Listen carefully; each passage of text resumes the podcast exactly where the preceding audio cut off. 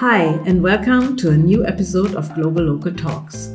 I'm Claudia Kaiser, and for this episode, just before the digital Frankfurt Book Fair opens its platforms, we will take you to Frankfurt and learn a bit about a very famous feature at the Frankfurt Book Fair the Peace Prize of the German book trade.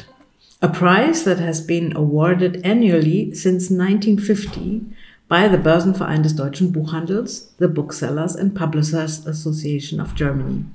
This is a very esteemed prize in Germany and it's worth and awarded 25,000 euros and is open to personalities from all over the world. So it's very international.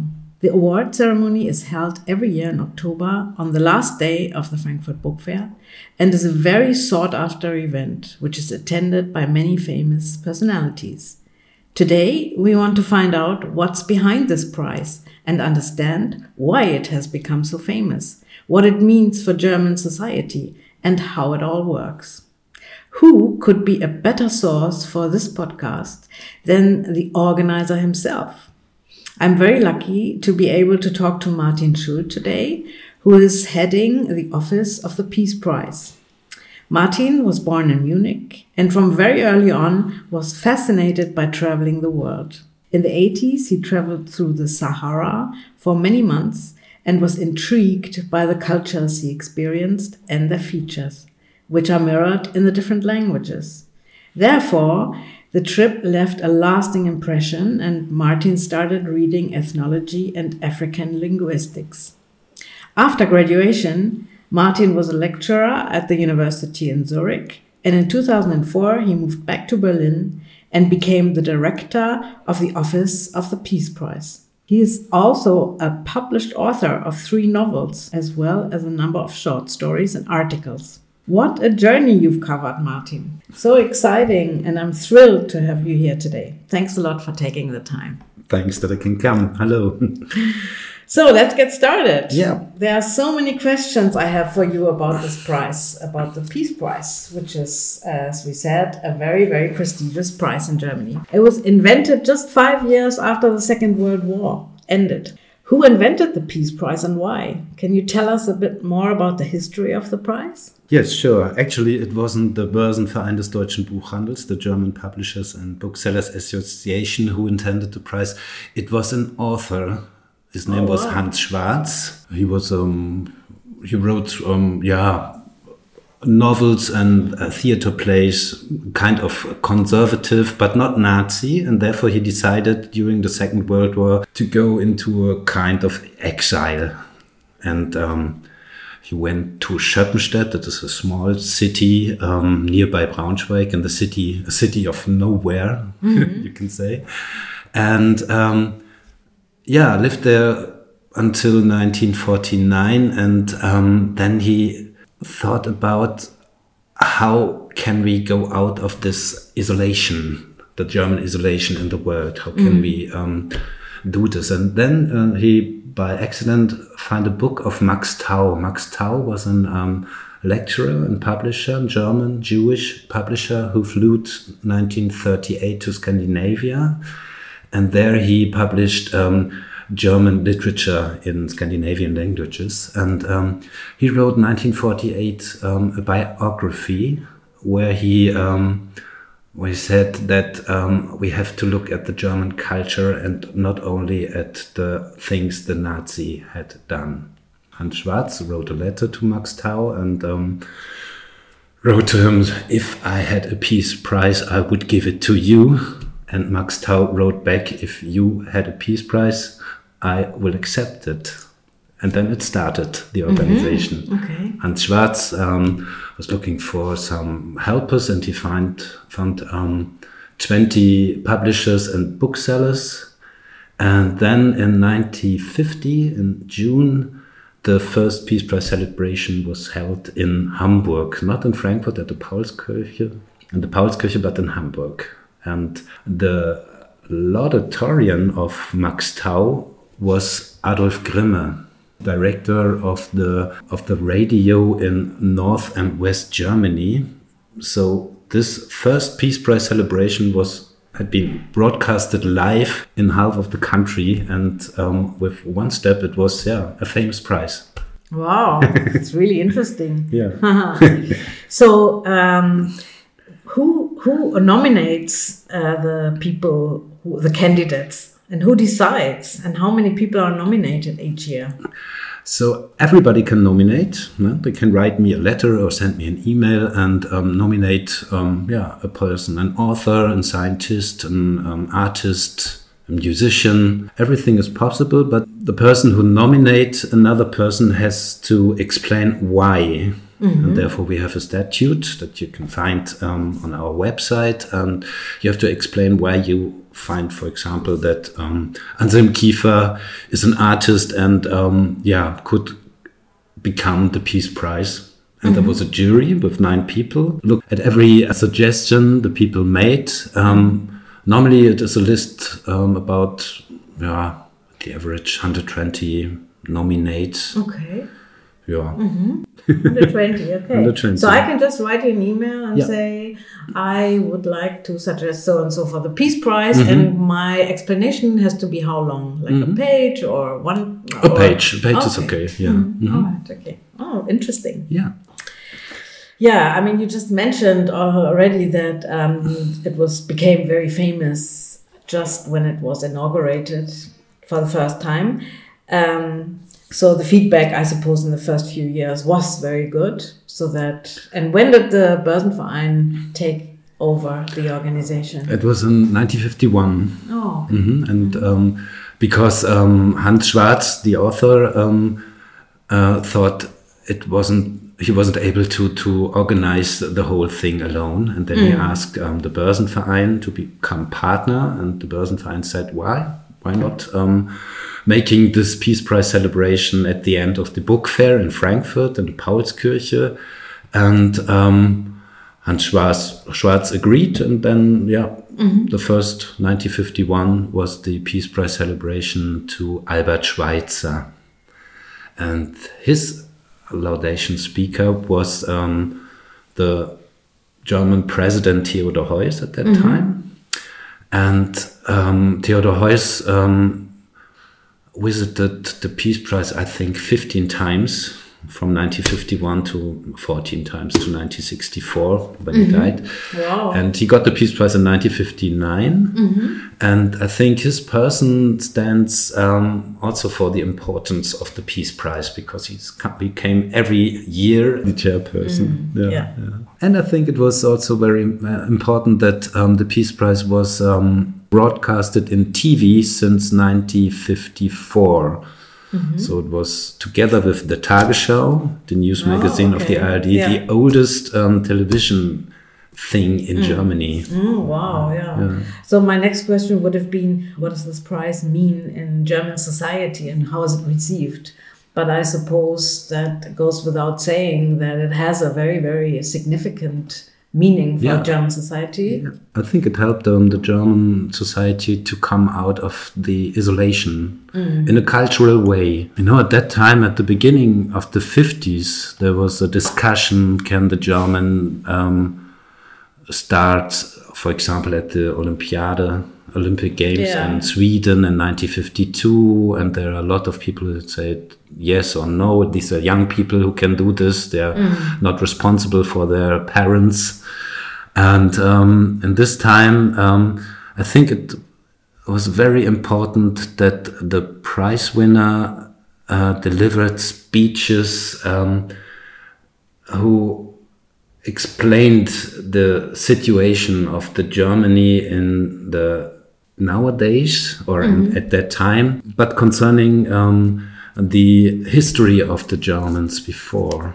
We have um, prize winners like Martin Buber, the yeah. Jewish scientist, and Albert Schweitzer, of course, um, Heinrich, um, sorry, Hermann Hesse, um, Karl Jaspers, all these people are trying to find um, new ways for the German society in order to communicate with other some countries' mm, societies. Mm, yeah, yeah. Mm.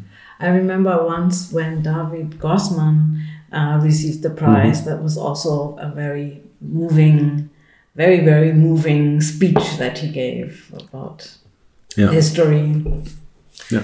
Of Germany and uh, and his own history no? as a person history, who never lived in peace because in Israel there's always war. Mm, yeah, yeah, yeah. So, and for Frankfurt and of course for German society, as you said, it is a very significant prize.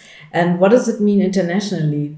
Is it also recognized um, in other parts of the world? Yeah, yeah. In the in the 60s, the Peace Prize, 60s and 70s, the Peace Prize was uh, an Eurovision um, thing, so Oh, that okay. um, it was broadcasted live, had been broadcasted live also in the Sca- Scandinavian countries, in Netherlands, sometimes in France or in Great Britain, I think, Mm-hmm. and one time also in the USA. It was 2000 and 2003 when uh, Susan Sontag got Mm-hmm. Ah, the yeah. prize, Mhm, and yes. Mm-hmm. then it was broadcasted by a little television company. So, Okay. but live. Yeah, yeah, wow. Yeah. And this was also very shortly before she died, right? Yeah, yeah. I think uh, six months. Yeah. Yes, wow. Mm. Um, and do you know whether other countries have comparable prizes? You know, sometimes um, some people um, think that um, the Peace Prize is a kind of the little sister of the Nobel Prize Nobel for Prize, Peace. yes, yeah. Mm-hmm. But um, we are different because um, the Nobel Prize of Peace you would get, I think, a million euro um, Yes. as the prize money. Mm-hmm. no? But I think nobody knows a speech giving at the Nobel Peace Prize celebration. Mm. But a lot of people um, know speeches from the Peace Prize, like the speech from Martin Walser, um, with this kind of moral moralkeule, I don't know the English word, or or other speeches. Um, so the, the most important thing um, at the Peace Prize is the speech and not the money, and that's a little bit different from other prizes. Yeah. Yeah, yeah. But I mean, like countries like, of course, Norway, the Nobel Prize Yeah. for Peace, but other prizes. You know, this is um, the Peace Prize is a special thing because it's a mixture of the of the quality of the literature, the art, or the science um, that the prize winner does in combination with his political um, understanding of the world. I don't think there's an, a prize comparable to the Peace Prize. Also because it is a civil prize and not a state prize. You know, it's Yeah. not given by the government; it's given by the Börsenverein des yeah. Deutschen Buchhandels. Yeah, yeah. And um, coming back to the decision making, how long is the process of choosing for each year? And is it a unanimous decision? Lots of discussions and fighting? A lot, a lot, a lot.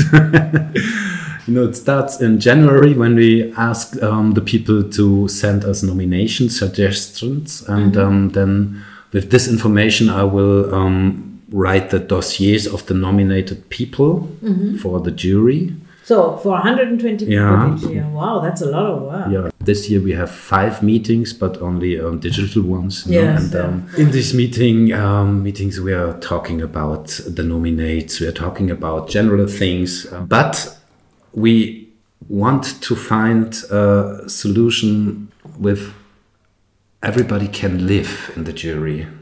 One of the jury members said, "No, I can live with that decision." Then we have to look for another prize winner. And uh, how long do, do these meetings last usually? Two, three, or four hours. yeah. Wow, Yeah. that's a long, long those are long meetings. Yeah, And in the jury, are there only Germans or also international persons? Um, no, they are only German people because it's the Peace Prize of the German book trade. So the jury has to look from a German point of view. Oh yeah.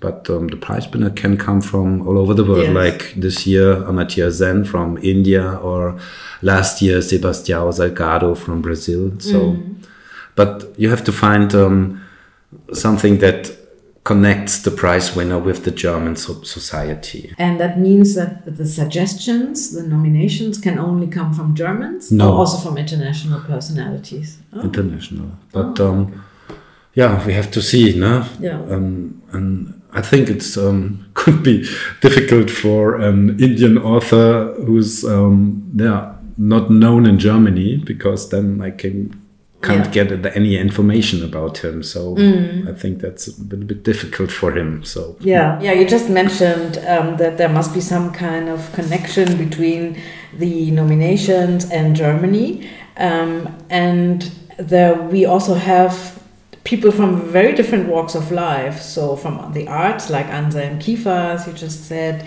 and then Margaret Atwood, who is a writer, David Grossman, Martin Walser, but also philosophers like Jaron Lanier or Mr. Habermas, or journalists or even photographers. Um, what do they all have in common?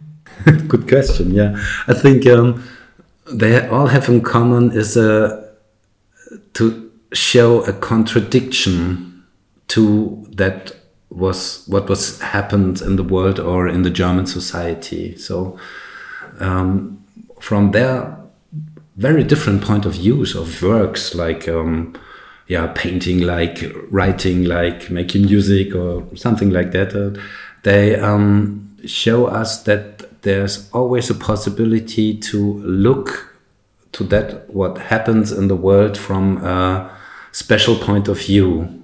And mm -hmm. this mm-hmm. special point of view has to be connected with, um, yeah, uh, with peace, with liberty, with um, understanding, with um, finding a way of life that everybody can live in peace and, yeah, mm. welfare. Okay. You have already mentioned who is the winner or the, this year, um, and it's uh, Amartya Sen from India. Uh, that is really exciting. Has there ever been someone else from India who has? Yeah, there was uh, Sarvepalli Radhakrishnan. He got the prize in 1961. Oh, At that time, he was the second president of India and became one or two, two years later the president of India. And mm -hmm it was, um, I think, a very um, formal celebration because it was um, the first time that the, something like president, the president became yes. this peace prize, and mm -hmm. his and he, so everything was organized minute by minute. Mm -hmm. So we came on Thursday, and then from Thursday until Monday, and Sunday was this peace prize celebration. Yeah. His his days were tacted from minute to minute to minute to minute mm -hmm. to minute. Okay. So it was um, for um, for the women who made this job before me. It was very, very, very difficult to organize everything. Mm. yeah, I can imagine. Yeah. Mm -hmm. Since we're talking about Amartya Sen. Um, he is an Indian economist in the first place, so that's what he's best known for. And can you shine some light on the decision for him in favor of Amartya Sen this year? I think it's the combination between his um, economist theories and his work as a philosopher. So he studied both philosophy and economy. And um, first, it was um, his first interest started with um, the concepts of social justice in the mm -hmm. world. How can the world become better than yet and what had to be these and what had um, for example um, political systems like democracy or socialism with these developments in the in the societies to do. He got his, the nobel prize for economy in 1998 and i think after that he started to combine his um, economic um, theories with his philosophical philosophy mm -hmm oh yeah, yeah, philosopher, philosopher theories, and um, then he was very interested in um, working on identity and culture clash, and um, at the end we have um, a live work for yeah with books and everything in 60 years. So mm. a very long time. He's now he's 86 yes, yeah. and um, it is still everything that he wrote in these 60 years is still actual it's mm. um, unbelievable he's really a good um, observer of the world did it take you long the jury long to make this decision yeah but because um, of the corona pandemic mm. if you are um, maybe you know too if you just communicate via um, computer with digital conferences or so yeah. it takes longer to find a decision because yeah, um, you this, it isn't possible to discuss in a crowdy form or something like that. Mm. You have to wait well, that everybody has the possibility to say what he wants. So yes, um, yeah. it takes um, hours and hours and hours. And then at the end of a meeting, then sometimes they, people say, okay, let's, let's talk about mm. that at the, at the next meeting again. And so it takes time. So I understand this is the second person from India, Yeah. right, to, Mhm. to receive this prize. Let's also talk a little bit about the ceremony. So usually the ceremony is held in the Paulskirche in Frankfurt, a place, not a church any longer, which is notable for being the seat of the 1848 Frankfurt Parliament and the first publicly and freely elected German legislative body, and therefore a symbol of our democracy. And as you said, it, has not always been in Frankfurt. Once it was when it started in Hamburg. But since then, it's always been in the Paulskirche. Um, I think 1986 it was at the theater of Frankfurt because the Paulskirche was renovated. Oh, okay, So, yeah. but in Frankfurt. And I remember whenever I um, attended, it's a very, very prestigious event. As you said, it's um, there's live coverage on the German television, so it's, everyone is very quiet and it's so still. You can hear a needle fall.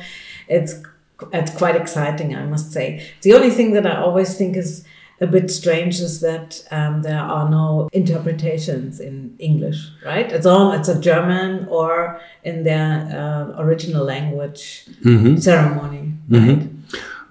it depends if you if you are a visitor at the Peace Prize celebration and you come from USA or Brazil or something Mm-hmm. like that, you will get the English translation script Ah, on your okay, on your yeah. Mm-hmm. place. So But I can't hear it. You can't So, hear it, yeah. It's because of the special form of the Paulskirche, because Mm-hmm. it's round house, totally Mm. round. And if you try to make, um, you can't listen to the, you can give a, a very loud speech, Mm-hmm. for example. It's always very ps- ps- ps- ps- something like Yes, this, because yeah. if it's too loud, you will have an echo and then Yes, you can, um, couldn't, it's not possible to listen to the people anymore. Mm. Yeah. Okay, that's the reason. Yeah. Okay, so tell us a little bit about what is it going to be like in Corona times? Uh, are we going to have a celebration this year? A ceremony? Yes, we're going to have a celebration. Um, Oh, wow. Yeah, A physical one. a physical one. Yeah, with um, 150 guests instead of 900. So everybody has place around him. But unfortunately, without our Peace Prize winner, you know, Amartya Sen couldn't come. Um, mostly because of the quarantine he has to go. So he has to come. He would have to come, um, I think, ten days before the celebration. Yes. Sitting in a hotel room, um, yeah, without any contact, and then we decided now that. So he will deliver his speech um, live from Boston to us in the Paulskirche. Oh, okay. And um, who is giving the Laudatio speech this year? This year it will be the German president Frank-Walter Steinmeier. As I told you before, it's a kind, a little bit a tradition that the German presidents delivered um, laudatory speeches during the Peace Prize. It was Theodor Heuss, it was Yeah. Richard von Weizsäcker did it two times, um, and also a lot of the others. And this year it will be Frank-Walter Steinmeier, and he's a kind of fan of Amartya Sen, and he asked us if he can deliver the laudatory speech, and of course he can. Yeah, I think that's really exciting. Yeah. And I think uh, during the past 10 or 20 years, there, the German president was always present, but he didn't deliver Yeah. the speech, Yeah. right? The Mm. laudatory speech. So that's, that's something very special. Yeah. I'll ask you one more question about your books, because you are an author as well. Because you have not only published one, but you've published three novels, and the last one um, last year, just before Corona started. So, can you just tell us a little bit what does writing mean for you? When I started with the Peace Prize in 2003 was my first Peace Prize um, with Susan Sontag, and um, the Peace Prize came during the years um, totally in my mind, and I think after 10 years I decided I have to I have to do anything else than only the Peace Prize, Yeah. and um, as I like writing um, since I was six or seven or so. I decided, oh, maybe trying to write a novel or something like that to have um, another thing helps me to get through the, the the Peace Prize work, which is sometimes very very hard. So um, that's the reason why I started to write novels, and um, yeah, it was a great thing, and I like it very much. All right. Well, unfortunately, our time is almost up, even though I have many more questions I would love to ask you. But I guess we have to continue our conversation some other time. Yeah. Thank you so Fine. much, Martin, for taking the time to speak to me today. Thank you, Claudia. um, and thank you all for listening. We hope you enjoyed this episode of Globalocal Talks. We wish you all the best and please stay safe and healthy. This is Claudia and Martin signing off. Bye bye. Bye bye.